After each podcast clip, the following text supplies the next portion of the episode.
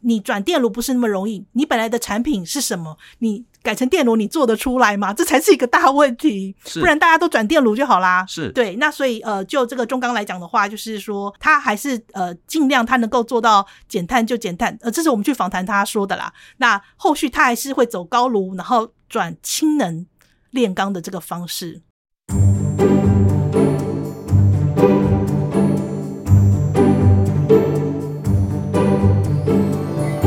欢迎收听我们的岛。呃，这个系列呢是我们的零碳经济里面呢非常特别也非常关键的一集。先不谈我们今天要谈什么，先谈我在一年前呢去自己去骑着摩托车环岛，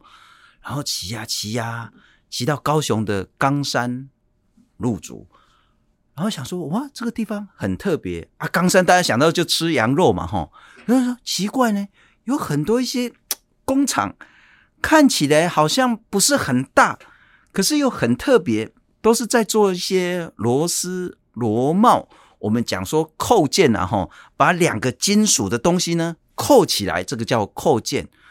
啊，看起来好像没什么。然后我就想说，顺便查一下资料说，哦，嘿不得了啊呢，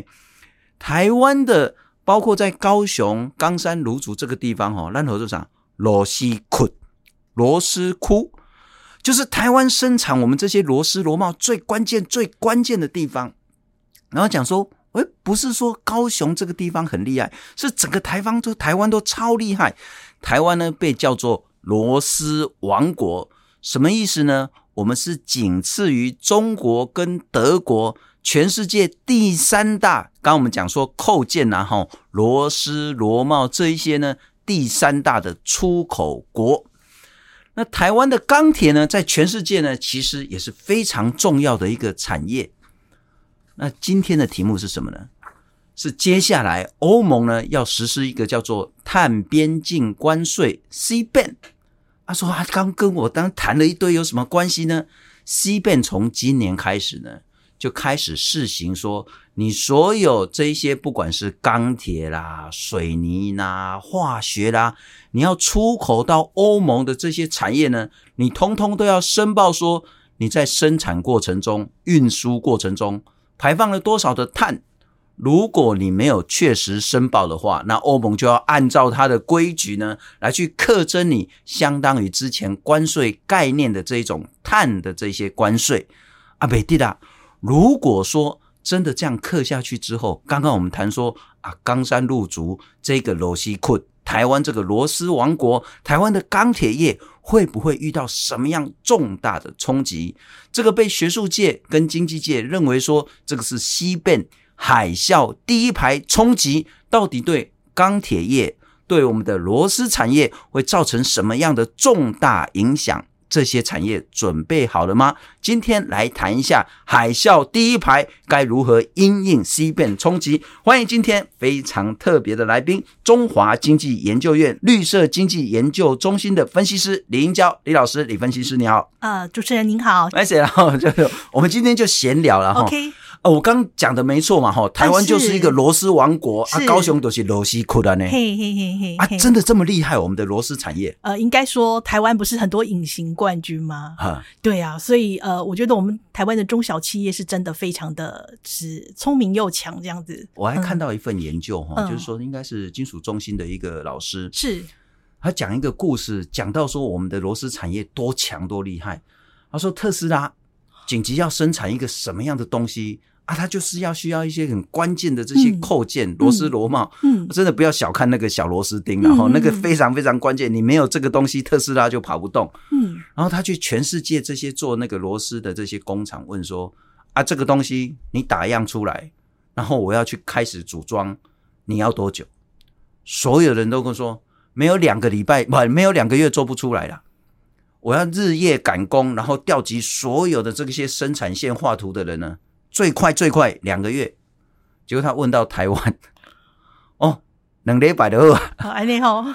我曾经在工作上的时候，但我们其实是仿的是呃新北市那里的，那它基本上它不是铁，它是铝铝嗯哼材质，然后我们因为我们做的是呃就是呃绿呃就是环境经济学的议题嘛，是所以其实我们是把这个金属跟它再生料合在一起，就是说哦，有可能你的废废铝或者是废铁回收之后，再重新做成这个铝帽或者嗯是是也是螺丝。诶，那我们就访问到一个呃老板，这个老板呢，呃，他他的那个工厂隐身在菜市场里面， 工厂所在以我菜们市场，进去的时候，我们是嗯也是很像这个洞窟这样子弯弯绕绕。哼然后老板就是呃，他有两间就是呃那个类似可能像是家庭工厂，但是其实就是一个呃专业的工厂。是那呃，在这个呃菜市场里面，然后呢，他说他开了三十年，那他他的客户就是他也很厉害，譬如他的客户呃，譬如说是跑车的客户，那一样呃，他们缺少相关的零件的时候，那要去买原厂零件实在太贵了啊哈，就会来问他说，哎、老板，那你可以帮我做看看，可不可以做呃相关这个呃零件来让我可以用使用这样子？我都觉得我们真的不能太小看台湾是人，你知道吗？那个是开在菜市场里面的是小工厂，是它的客户呢是是包括特斯拉、保时捷、是玛莎拉蒂这些。 是是是是哦是是够是厉害了哈是是。那我们是之前也有像是去我们的岛的采访啊，是然后还有相关的采访，都说像是在台中，像是在高雄，嗯那些做螺丝螺帽的，他员工了不起一百多个人，啊，是是是哎，可是他年营业额哦，可以大概快十亿，你知道吗？是是，嘿，我告是惊西凉，所以那个是到年底发年终奖金，那个都是吓死人啊了哈。所以我们大概都是这种像是中小企业规模，是人数大概不会超过两百，是，可是营业额可能都是几亿、几亿这样子一个是企因业为他形们能态。啊够克制化、量身定做，包括譬如为什么台积电想要到美国复制台湾的。呃，这个产业链或者是协力厂复制不出来 OK 就是因为美国没有办法做出像台湾这样的一个，就是以中小企业为呃，就是说为基底的，然后呃一堆就是说能够克制化的相关的这种供应商出来。是我们可以说这些厂商都算是供应商了，哎，啊，分析对师，我请教，所以你是嗯在中经院的绿金中心，是绿中色经经济院研其究中实心。就是长期就是我们中华民国一个非常关键重要的智库嘛，哈，就是中华民国想要制定什么样的经济政策，嗯会遇到什么样的关税的问题啊，嗯或者是什么样的一个发展的瓶颈，就都会请教啊，请中经院制定相关政策。中经院下面还会有一个绿色经济研究中心，是这个就主要是在研究像是接下来整个排碳的问题、碳关税的问题该如何应应。呃，应该是说，呃，我们呃的关切是，呃，传统的经济学，它应该还要考虑到，呃，我们的经济行为，不管是个人层面或者是总体的层面，是它可能会产生的一个社会成本，我们所谓的外部成本，要考虑这个部分。那怎么样把这个外部成本把它内部化？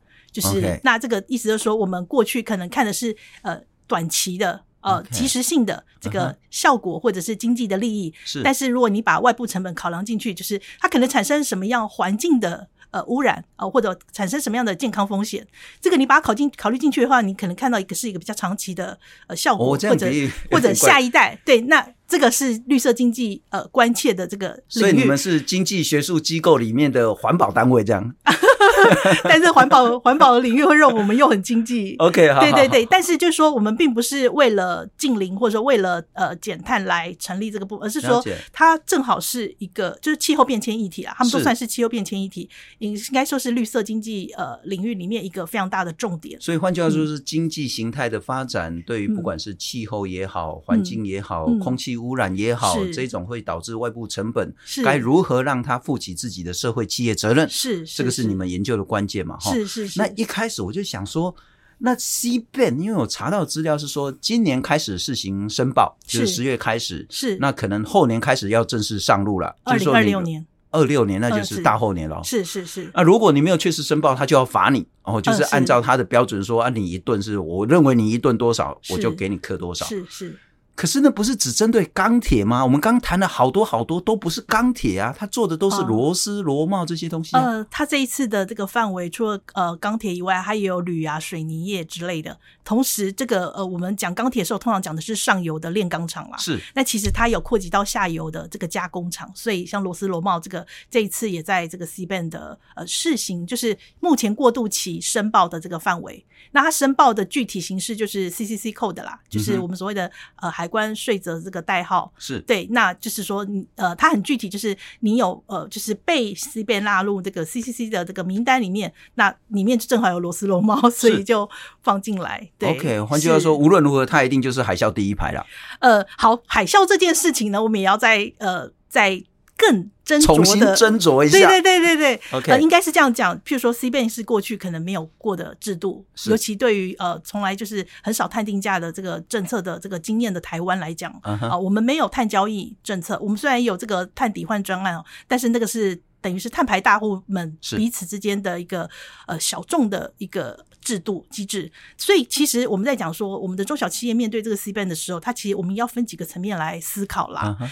第一个就是说，呃，你陌呃遇到一个新的陌生的制度的时候，你呃这个法尊方面啊、嗯哼就是对于制度的熟悉度或者法规方面的这个熟悉度这个部分的话，那我觉得这个部分呢，基本上虽然我们是中小企业，但是我们并不是弱，我们并不是没有自呃。自 OK 自强能力的这个企业，然后呃，事实上政府在今年的年初就已经呃，针对这个业者他怎么去应应这个 C ban，其实已经开始做了很多辅导的是行动，然后呃，甚至发展出，譬如说呃，国贸局这边有这个相关的资讯平台，或 OK 甚至有碳顾问的这种平台。那工业局这边也有做了很多相关的软体，对。那所以在这个呃，就是说在这个熟悉制度或者说法尊方面的这个呃熟呃的符合上面呢，其实政府的辅导，我认为力度是呃，就是够够了。比较让人担心的是说，他这一次呃申报呢，它的范畴就是说呃，关于譬如说我今天是一个螺丝螺帽的公司好了 Yeah 那我可能就是说我要针对呃，它是针对就是你在做你的加工厂、你的制成这个直接的排放，就所谓的是范畴一的排放，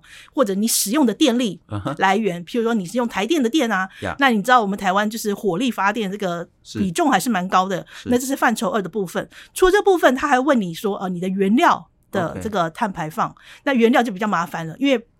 接入我是一个螺丝螺帽的话，我的原料当然可能就是来自中中钢钢或者是呃、嗯哼东河或者丰兴或者其他的钢铁厂的钢。那这边我们就要来谈，就是所以呃，变成说呃，厂商他除了在这个制成或者他自己的能源之外呢，他还要看他买的这个呃呃螺丝螺帽的原料的来源 OK 的这个碳。这里就是我我要再讲一个呃更根本的问题，就是你知道温室气体它其实是大气的一部分，是所以它是一个流动的。是对全球流动的。所以当我们在讨论温室气体的课题的时候，呃，就是我们也不能只看台湾，我们要看全球。是那呃，钢铁业我们都说它是一个高碳排的产业，是但其实呃，就是它的呃碳排的分布是非常不均匀的。所以我们知道说钢铁业还好分分上中下游，但是它百分之八十以上的碳排其实在最上游粗 OK 钢。那这个粗钢里面呢，超过七成呃是超过九成的碳排又是来自于高炉钢铁厂。呀呀对，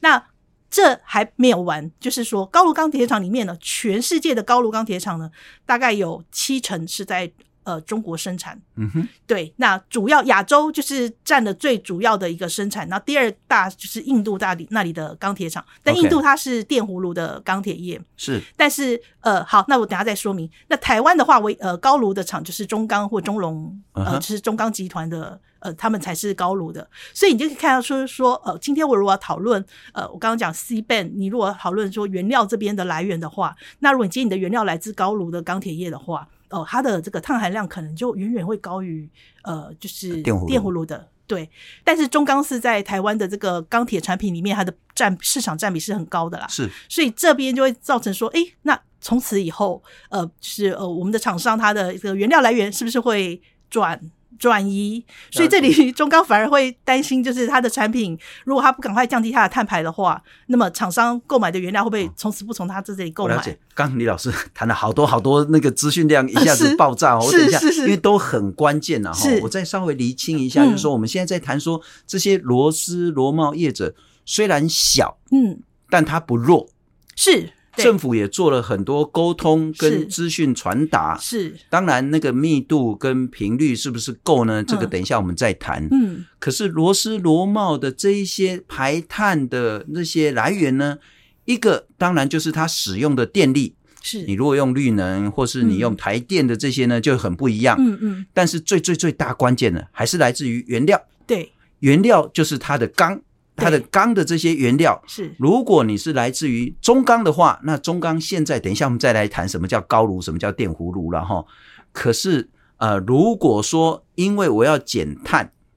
我要大幅减下来，我可能就要从选择原料这件事情嗯着手。是如果中钢可以很顺势的把碳减下来，是我就继续采购中钢。是如果不是，我可能就要跑到其他去买其他厂商，甚至其他国家的钢铁。是好，那我回到刚刚一开始你说 C ban 是不是海啸这件事，我们要重新斟酌斟酌。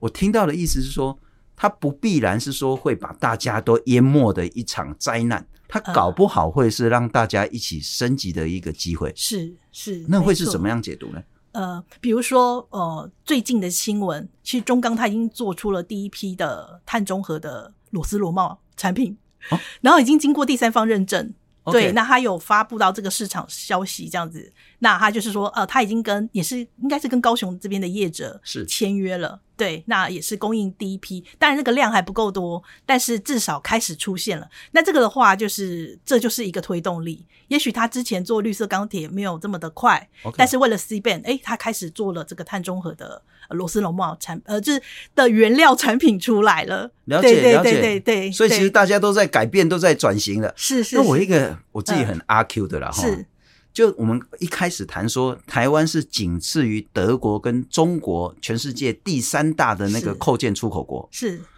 那当然，我们的扣件主要的那个钢材来源呢，就是中钢。是那当然，中国应该是最大的啦，哈，是那个量。那中国是排碳最大最大的一个地方。是我想问的是说，如果这一波海啸，海啸就是所有人都淹嘛，哈。可是如果我们可以早一点站高一点，是我们就可以不但逃过这一次灾难，而且以后我们就成为一个关键的利基。是我想问的是说，如果这不是海啸，我们是否透过包括扣件业者、钢铁业者、运输业者、能源业者一起转型，是说不定我们可以从第三变第二，呃是有可能？有这个可能性，对不 对有可能，有可能，对。而且，因为尤其因为中国它目前的经济的状况是非常的，呃，可能就是一个着落的状况。 OK，那再来就是说，因为中国就是它有近邻的目标跟压力，是那譬如说从呃，应该是前年底开始，中国已经开始进行所谓的不服相关标准的钢铁业减产甚至停产。 OK，所以这个严格的程度是，甚至就是观察家有发现说，或者市场的消息就是说，可能会造成中国三分之一的钢铁业就此消失。就他们呃进行了非常严格的这种的了解管控，所以这样的状况下，其实呃。这两年其实全球的钢铁业风呃景气不是很好啦，了解就是因为其实应该说全世界最大市场还是在中国啦。是那中国因为这样严格的呃，就是控制它的，譬如说高碳排的这个产品的生产嗯哦、哼或者呃对，那那导致就是说，哎，有些市场的这个需求也下降了。了解，对了，解那呃，在这样的状况下，当然就是其实目前短期看到的是呃。跟着，譬如说中钢这边它的呃订单，或者说它的这个嗯哼产能也跟着，其实是萎缩了。是，是对对对，那但就长期来看，我们现在只能说，我们在看一件事情的时候，我们看短期或长期。那短期可能现在大家都处于一个呃这个转型的过程，但是长期如果你撑得下来，或者说你你只要让自己可以活嗯哼得下去的话那长期可能是一个好的发展。这样子了解，撑得对下来就是英雄了哈，是就是最后的赢家。是嗯不过我刚刚那样讲，可能太一厢情愿，也太是阿 Q，就是说，因为中国的整个国家体制，它在作为一些近邻减碳，它的力道可以很快很大。是但是当它力道太大太快的时候，它可能也会伤及到它自己的经济体，是，所以它自己就要去找到一些平衡。是那大家都一直在所谓的那个赶着去做减碳，所以呢，就是看大家的策略跟步调了哈。那台湾现在也在做，可是我要请教分析师一点，就是说，因为我们刚谈到台湾的这些扣件业者。规模都不会说真的是非常非常大，是虽然它营业额很高，它的是 CP 值很大，是可是你要叫这些比较中小企业的去做碳盘查，去做一项一项，不管是在制成，不管是在原料来源，不管是在运输的大幅减碳，似乎比起大企业，它可能会遇到更大的困境。那台湾这些，因为我所知道，现在大概是有一千八百家左右的扣件业者，他们能够适应这一次的呃，我我不要讲海啸了哈，呃，变化吗？呃，就我们所知啦，就是因为我们当然我们的工作上也会有做相关的访谈，是那那其实就是现在除了政府之外，譬如说中钢也在比较加紧在做相关的呃供应链的管理，嗯哼所以其实是呃，譬如中钢也下去，或者钢铁工会会下去一起协助业者是来做这个相关的转型。那我想对业者来讲，最重要就是因为他是业者啊啦，我们不能用所谓道德的这个这个面向来要求他，当然就是业者生存的前提是他要获利嘛，还要营收嘛。所以其实呃，他会不会转型成功，呃，其实最主要就是来自于市场的压力，比如说市场的这个呃要求他呃就是。呃，近零或者说呃低碳的这个转型的压力很大的时候，他不这样做，他死更快。嗯哼，做了以后，也许他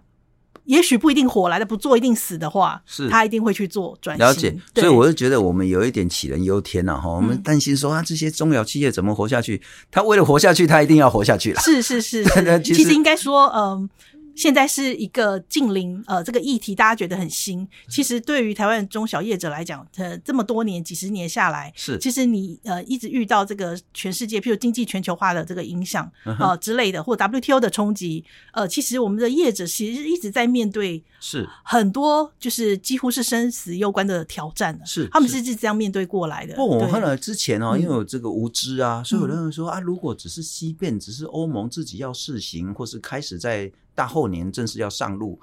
好像也还好，好像我们的主要的市场都是在美国。可是我查了一下，诶不是诶，我们至少有三分之一，我们的这些扣件是输出到欧洲去的。是所以你不可能说我三分之一不要，我只要三分之二，而且呢，三分之一是整个台湾的扣件业者输出。是是你如果是单一一家公司，它是可能会有超过一半的是产品是卖到欧洲去，是所以呢，早就是生死存亡关头。是那我们刚刚谈到说，其实你对扣件业者现在其实大家都在做碳盘查，是应该也做的差不多了。是那盘查下来的结果就是说，你唯一必须要减下来的就是上游的这些钢材。钢材，你刚刚谈到说，呃，中钢现在已经有第一批碳中和的东西出来了，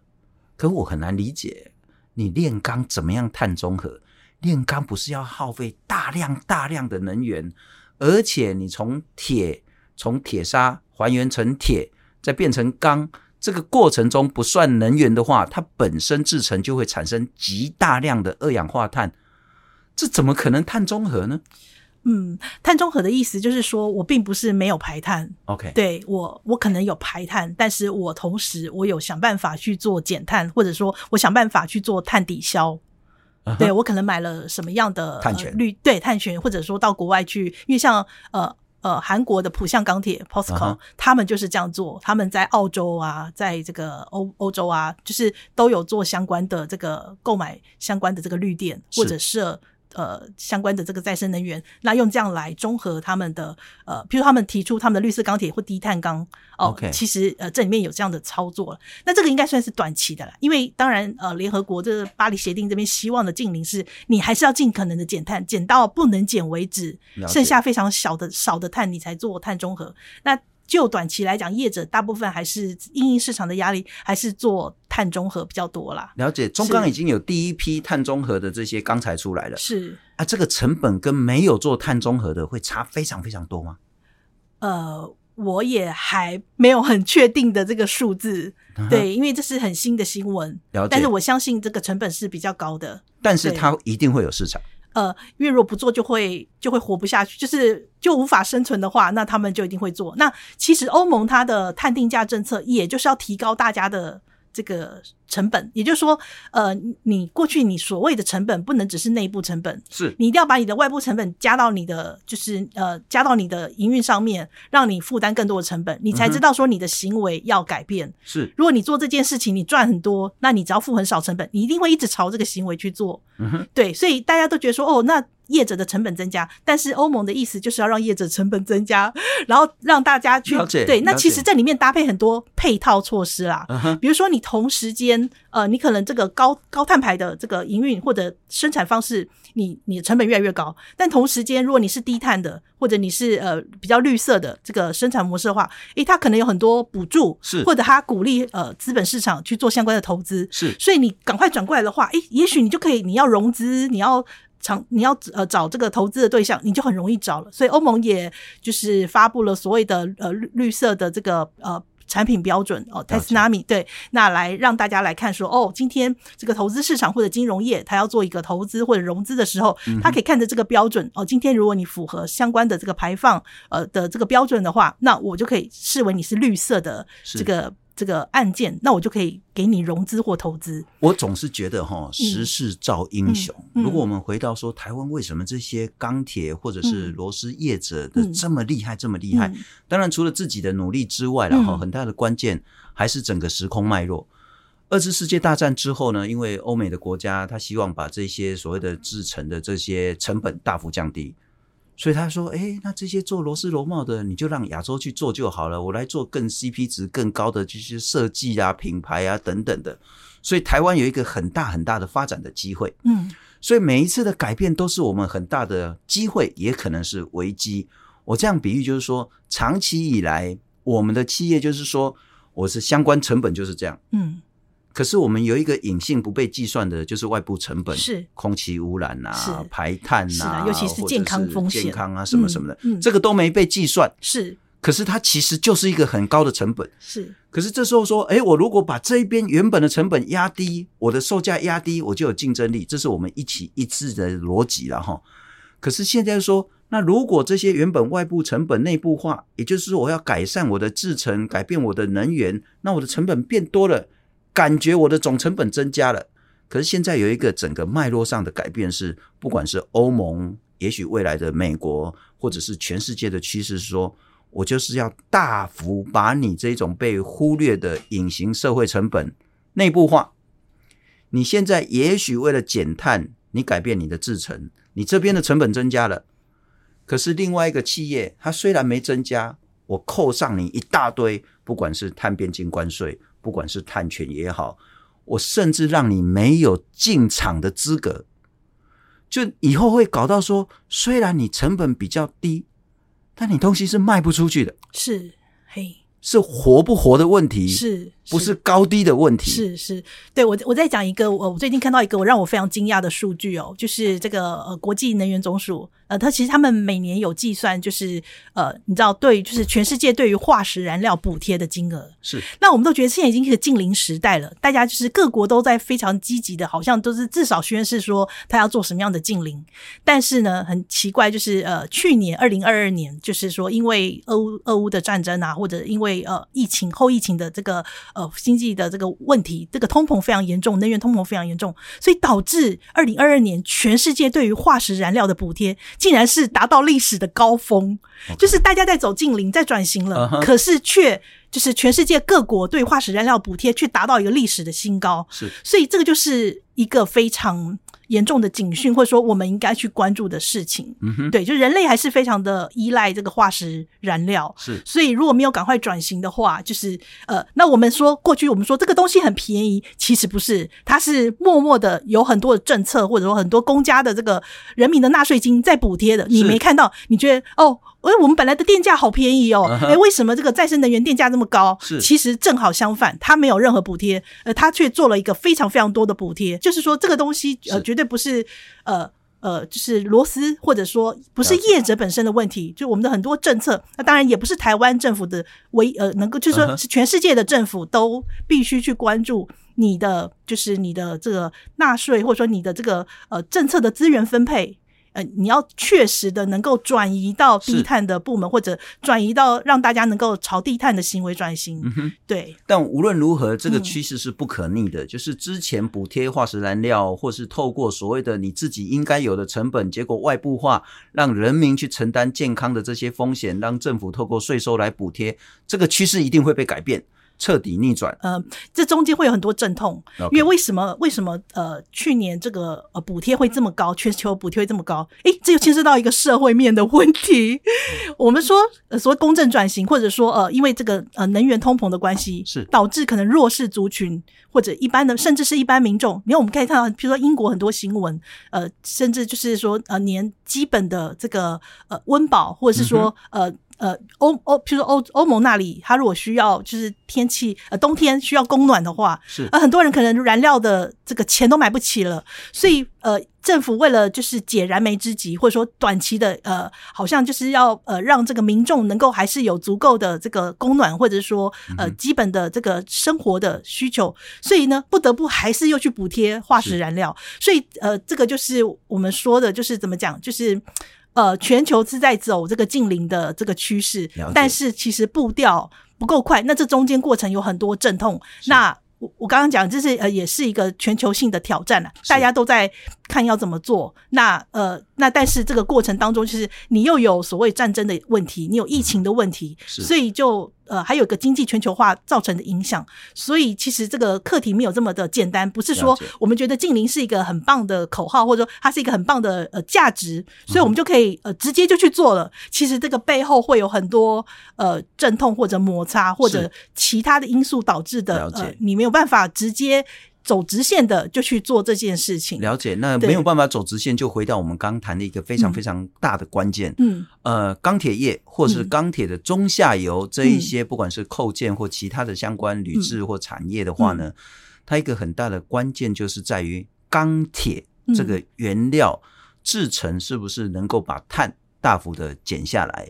啊，讲的很容易啦，哈，要减下来真的很不容易。刚刚那个分析师谈到两个东西，台湾中钢或者是中国的钢铁，绝大部分都是用高炉。那印度或其他比较先进的制成，就是用电弧炉。呃，不一定是先进，就是 甚至过去来讲，先进的制成是高炉，所以呃，几乎呃每个国家，你包括欧盟也是国家级的或者国家就是旗舰级的钢铁厂，基本上是高炉钢铁厂。哦，所因以为高更炉不一定是比较弱不的。，早期来说，呃，不是早期，在近邻一体之前，呃，一个钢厂它如果是高炉钢厂的话，它应该是整个钢铁业的龙头。了解，对，因为你你看，如果你今天要做高铁的措施，你要做这个钢构，或者你要做这个呃，譬如说离岸风电的这是个机组，你看基基本上几乎只有中钢有办法做离岸风电的水下基座这样的。这个就是它的强度这么强的钢铁啊啊、哈呃那你要做跑车，就是可以跑的呃，就是速度非常快的呃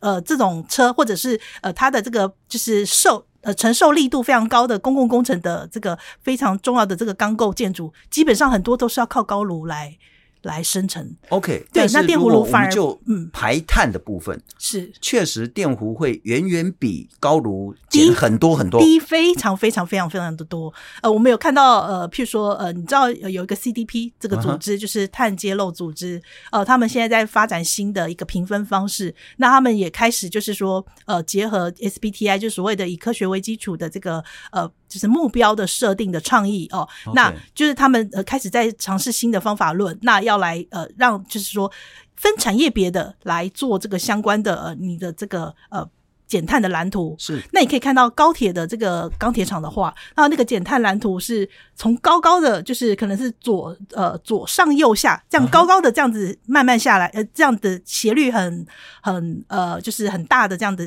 呃下来。但如果你这是电弧炉的话，它基本上是将近水平的，了解，就是它的这个碳排的这个呃。蓝图呢，它其实影响就是它的变动不会很大，但如果高炉就是我刚刚了讲解，有点像是斜线呃左上右下这样的斜、斜线高下炉来，跟电弧炉会有两个关键的差别，嗯一个就是它的整个设计。高炉就是说我们在最上面这边把那个铁矿砂倒进去，是是啊，原生的透过都是燃原生煤，的就是氧化铁倒进去嗯，嗯燃煤，然后嗯 no no no no no，然后产生我们要的这样子一个原料。嗯，那还电弧炉其实就是透过那一种所谓的废高压废电，是然后去导电，啊是而它的素材是废钢。是，但它同时电弧炉它的制程通常比较短，但是高炉的制程比较长，所以但更是这是两套完全的逻辑。是两个不同的逻辑。那我是们有必要在国家政策上，为了要所谓的近邻钢铁或者叫绿色钢铁，鼓励或者是要求中钢等这些钢铁厂把高炉改成电弧炉嘛。呃，欧盟现在是这样子走。那像日本制铁的话，亚洲其实最具代表性的高炉，就是第一座高炉钢铁厂是日本制铁。是，对，那包括中国的宝钢啊，然后呃韩国的浦项啊，台湾的中钢，其实都曾经参考过日本制铁。呃，这是亚洲最就最先的、最前进的一个。他们现在他们有十五座高炉，那么他们现在就是目标是要关掉十座。那呃。他们也在研发，全世界只有他们想要做相关研发，就是他们不但要转型成电炉，而且他要把电炉做成大电炉 OK 就是他要让电炉可以完全取代高炉。那这个在技术上是一个非常非常大的一个呃障碍，就是它有很大的一个门槛。所以即使欧盟那里都还没有这样的尝试，但是日本他们就呃就是说他们要救世界之先他们想要发展这种超级大型的电炉。那过去是不可能的，过去来讲技术上是不可能的，对，所以呃，那欧盟这里也是呃走一个就是说我把高炉变电炉的这个规划。那 POSCO 刚刚韩国浦项也是这样子，但是我刚刚有提了，全世界主要的呃这个粗钢就是最上游的，然后碳排最多的这个钢产品呢，呃，就是百分之七十以上是在亚洲这里生产的。是，所以，那我们看到走在最前面的呃欧盟或者日本，其他的产量没有想象那么多，产量最多的是中国跟印度。那中国的话就是高炉，印度虽然是电弧炉，但是呃电弧炉的话，就是它主要它的碳排是来自于范畴二，就是所谓的能源。那你知道像印度这样的国家，它的化石燃料是非常的比重非常高，是所以它虽然是电炉，它的碳排也很多。 OK，，对对对，所以呃，那如果你今天是高炉的话，它主要就是来自于它可能呃将近七十到九十以上的这个呃碳排比重呢，都是来自于直接排放，就是它的制成排放 OK 所谓的范畴一的排放。嗯哼，对对对，所以呃，你要知道说高炉它的这个碳排的这个面向跟电弧炉又是不一样的。是我们现在做钢铁减碳嗯或钢铁近零排放的时候，嗯，嗯我们想做的是说彻底改变，把高炉变成电弧炉，还是说在能源来源的部分去做调整？现在就是这两个部分都有在呃，就是说全世界的高炉钢铁厂都有在尝试当中。嗯哼，但是呃，就是 POWEF 就是世界经济论坛，他们有做相关的这个评估，他们认为说，最后你转成电炉的还是减碳的效果是最好的，是因为它是大量的把碳减下来，所以你如果高炉可以转电弧炉、转型电炉的话，呃，你可能你未来的这个市场机会，或者说你的这个相关的成本呢，长期成本啦，会是最低的啦。 OK 就是，但是那个技术的障碍是很大的。嗯哼，那如果你不要转电弧炉的话，你你是高炉，然后来改成，譬如说您刚刚有提到高炉大量的依赖这个燃煤嘛，是对火力，但是如果你呃未来能够成功的变成是氢能，氢能来来参与这个制成的话，氢能炼钢的话，嗯哼，那么一样氢能的话，你的氢能如果是来自于水，就是不要来自于化石燃料，是来自于呃无碳的能源的话， ，OK，那么你的高虽然是高炉，那也可以就是说，呃，有相当的减碳的效果，但是还是电炉的，就是 WF 那边的呃评估是电炉的还是是效果最好的。然后欸、这部分我就真的不太懂了哈。哦嘿之前大家在笑说什么用爱发电啊，哈，然后用水发电啊，用水化成氢就可以作为一个很大的能源来源。目前技术可行、成熟了吗？就是氢能的部嗯应分。该是说要看那个国家本身，譬如说日本就一直很努力在发展氢，但是日本就是日本的氢能发展，比如说海英也是走在世界的前端，是但即使这样子，他们还是有法规，呃，就是没有，呃，就是说还有缺欠缺相关的专法的问题。所以像日本制铁，他们就有呃成立是类似呃就是利害关系或者说游说团体，那么他们在呃就是鼓就是推动就是相关的氢能立法。那就台湾来讲的话，台湾在氢能这个部分就是。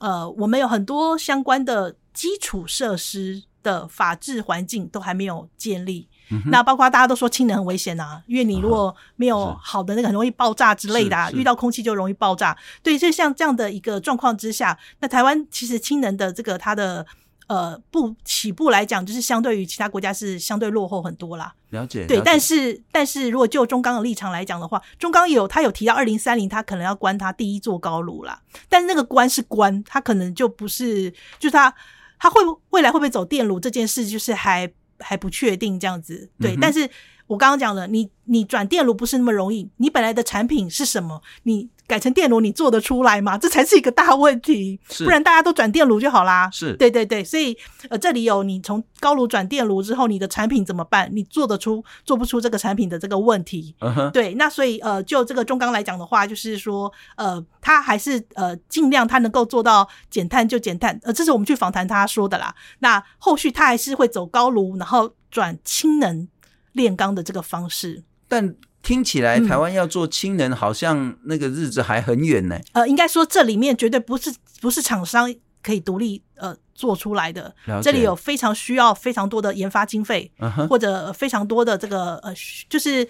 环呃政策相关的配套啦是，或者说政策需要大量资源，那其实不是只有钢铁业需要氢能，譬如说水泥业哦，水泥业未来可能也是 C band，而且未来还不是只有欧盟 C band，譬如说美国的 CCA 哦，嗯哼或者说你怎么知？因为美国它的 CCA 它的政策的这个动机跟欧盟的 C band 就差很多喽， 是美国说好，你欧盟给我收 C 倍，那我要收 C C C A，因为我的厂商为了出口到你欧盟，我要缴这个呃，就是碳的这个钱，那我要让呃其他进口到我呃台美国的这个同样也对啊要不能收只有你钱。收钱，我对，也要所收以钱你啊就。说，哦，这个听起来就是很资本主义，没有，就是听起来就是很没有道德的那个，那就是跟欧盟的理回由到很久以前关税壁垒的对概念啊对了。对对对，那那美国会这样做，其他国家当然也会啦。是对，所以呃，我相信就是欧盟这个 C 变之后，呃呃，就是很多国家的相关的碳关税的政策也会陆续的出炉。嗯哼，对，那所以台湾的问题还不是只有 C 变的问题，就我们是外贸导向的国家，所以未来可能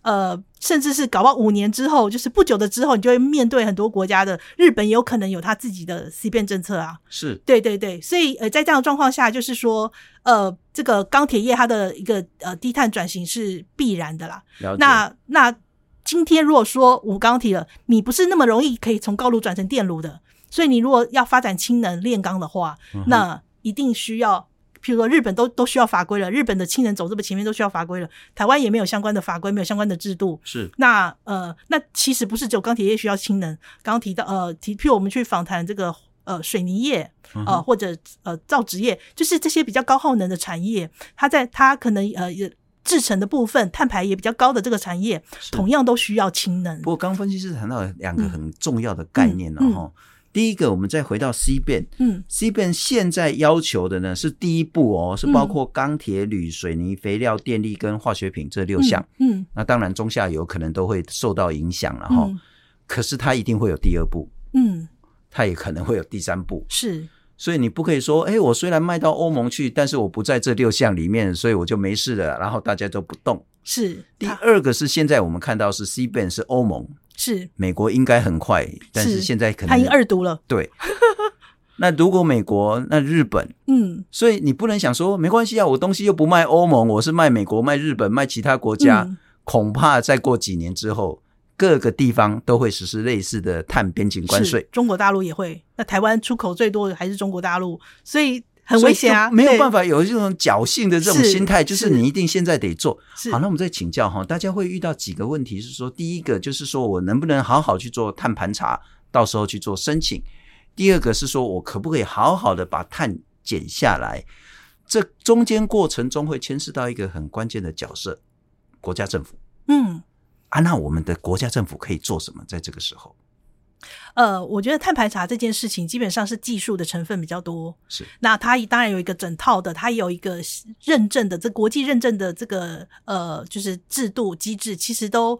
成熟，而且是越来越成熟。所以这个部分其实就是呃，怎么讲，就是政府多多去辅导，或者是说呃，多多宣传啊。呃呃，多开相关的这个呃辅导的这个呃课程或机制，所以碳盘查这部分其实我们比较不担心，而且 OK 甚至你在讨论近邻议题的时候，碳盘查只是最初的当然就是对。那等到大家都通过这个门槛之后，基本上这就不是一个课题了。是所以真正重点困难的就是怎么减碳，还是怎么近邻这个这个这个策略嗯哼要怎么拟定？对，那里面牵涉到你的蓝图怎么规划？对，那这里面当然就是说，呃，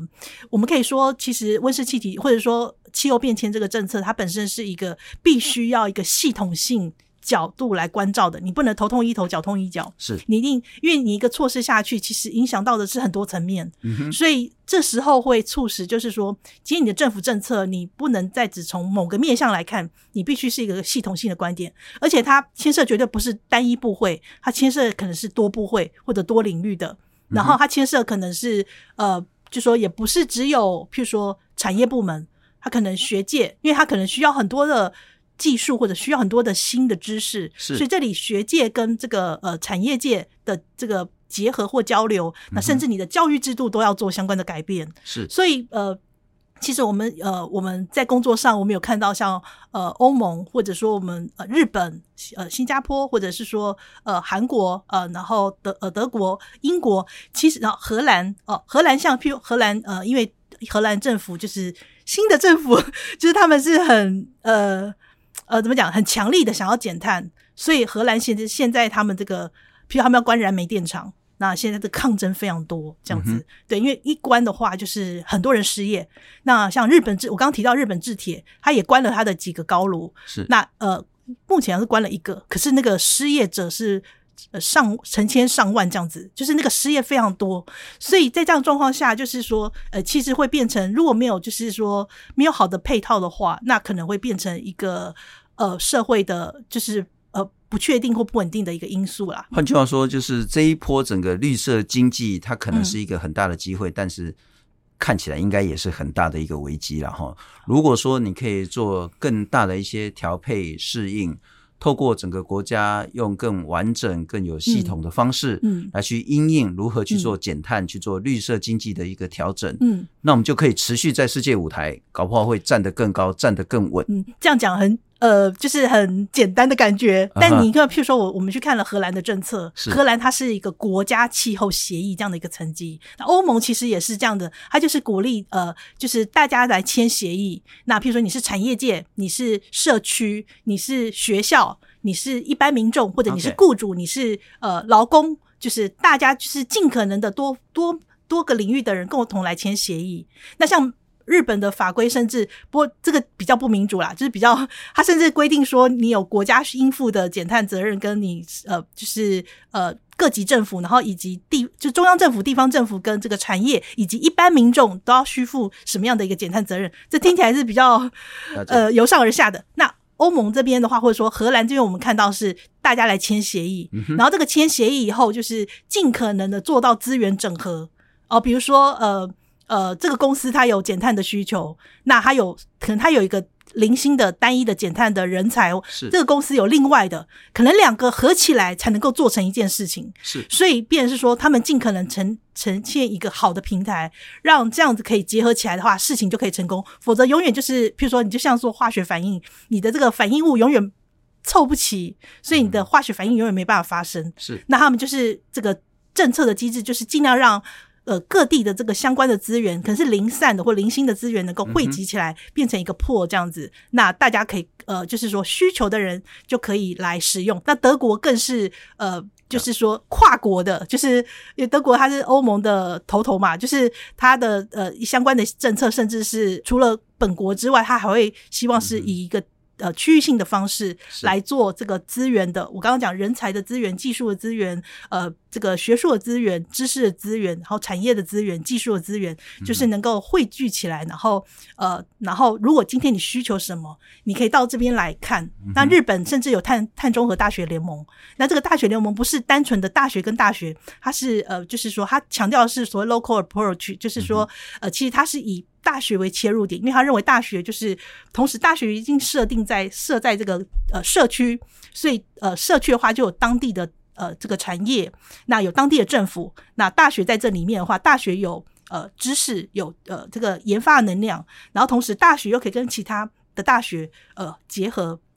同时，大学又可以跟国外、是国际结合，所以他们是以大学为切入点，然后做一个这个所谓碳中和大学联盟的平台，嗯然后来呃，就是不管是校园近邻或者是产业啊、社区，然后所以日本就呃甚至签署了所谓的各地区各城市的近邻的宣言。所以了解对，那已经将近我就我所知，好像到今年呃已经是已经超过百分之九十九的涵盖国民的这个地方，都已经说他们在二零三零或二零五零要变成呃近邻的一个城市。那我听起来就觉得很汗颜啊！就是说我一开对始真，的台觉湾得说几乎